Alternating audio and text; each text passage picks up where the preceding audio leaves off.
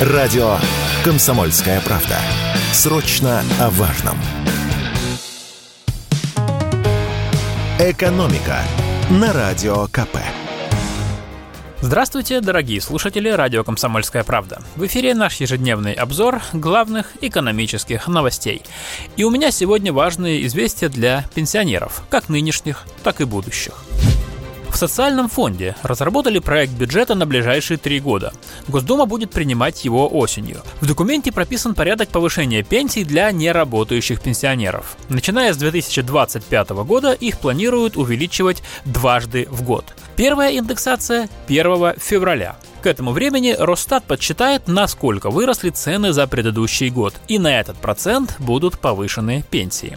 Вторая индексация 1 апреля. Она будет зависеть от доходов Социального фонда России, то есть от того, сколько денег за год получит фонд в виде страховых взносов от работающих россиян. Чем больше соберут, тем больше распределят между пенсионерами. Расчетные данные таковы. Если цены будут слушаться и инфляция останется в рамках разумного, то в 2025 году после обеих индексаций средняя пенсия неработающего пенсионера вырастет до 24 120 рублей, а в 2026 году она будет составлять 25 690 рублей. По сути, в социальном фонде возвращаются к старой практике. Раньше пенсии индексировали дважды в год, но в 2018 году индексация стала одноразовой с 1 января. Инфляция тогда стабильно снижалась, и власти решили, что одного повышения будет достаточно. И еще раз хочу проговорить один важный момент. Все эти повышения касаются лишь неработающих пенсионеров. Работающим пенсионерам индексацию не проводят. Им лишь немного увеличивают пенсию с 1 августа каждого года за счет дополнительных страховых взносов. Но это добавляет, как правило, только пару сотен рублей в месяц. По последним данным социального фонда, сейчас в России около 39,5 миллионов пенсионеров. Из них около 8 миллионов работающие. Кстати, материнский капитал тоже повысят. Как и пенсии, мат-капитал в следующем году также вырастет на 5,3%. Это прогноз правительства, основанный на оценке Минэкономразвития. Но прибавка может быть как больше, так и меньше. Все зависит от фактической инфляции в этом году.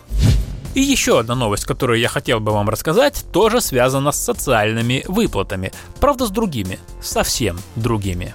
Браков в России на 54% больше, чем разводов. Такими радостными данными поделился Росстат. По подсчетам ведомства, в прошлом году в стране поженились 1 миллион 50 тысяч пар и разошлись 682 тысячи 850.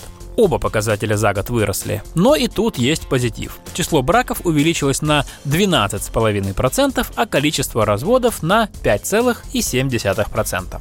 Однако статистический дьявол кроется в деталях. Как выяснилось, лидерами по числу разводов стали республики Северного Кавказа, где вообще-то традиционно очень сильны семейные ценности. Рекордсменом по разводам оказалась Ингушетия. На каждый брак в среднем два с половиной развода. В чем же дело? С этим вопросом мы обратились к демографу Владимиру Тимакову, и он все разложил по полочкам. По словам эксперта, волна разводов на Северном Кавказе началась два года назад, вскоре после того, как стали платить пособия женщинам, воспитывающим детей без мужа. Кстати, размер выплаты не фиксированный и зависит от доходов семьи. И если в центральной России, как правило, это было бы пособие на одного-двух детей, то на Кавказе немало многодетных семей, а уровень жизни остается невысоким. И чтобы получать 4 или 5 пособий, они и оформляют фиктивный развод. В общем, я назвал бы это явление разводом по расчету. При этом, по словам нашего эксперта, официальный развод на Северном Кавказе зачастую не является распадом семьи.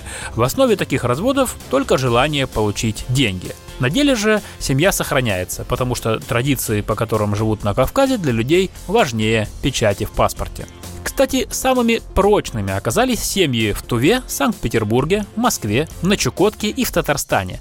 Там разводов в среднем в два раза меньше, чем браков. Эксперт обратил внимание, что за исключением Тувы, это регионы с высоким уровнем доходов, и предположил, что люди в таких городах, как Москва или Санкт-Петербург, осторожнее вступают в брак. Иными словами, столичные жители дольше и тщательнее выбирают себе спутника жизни, потому и живут с ним дольше и счастливее.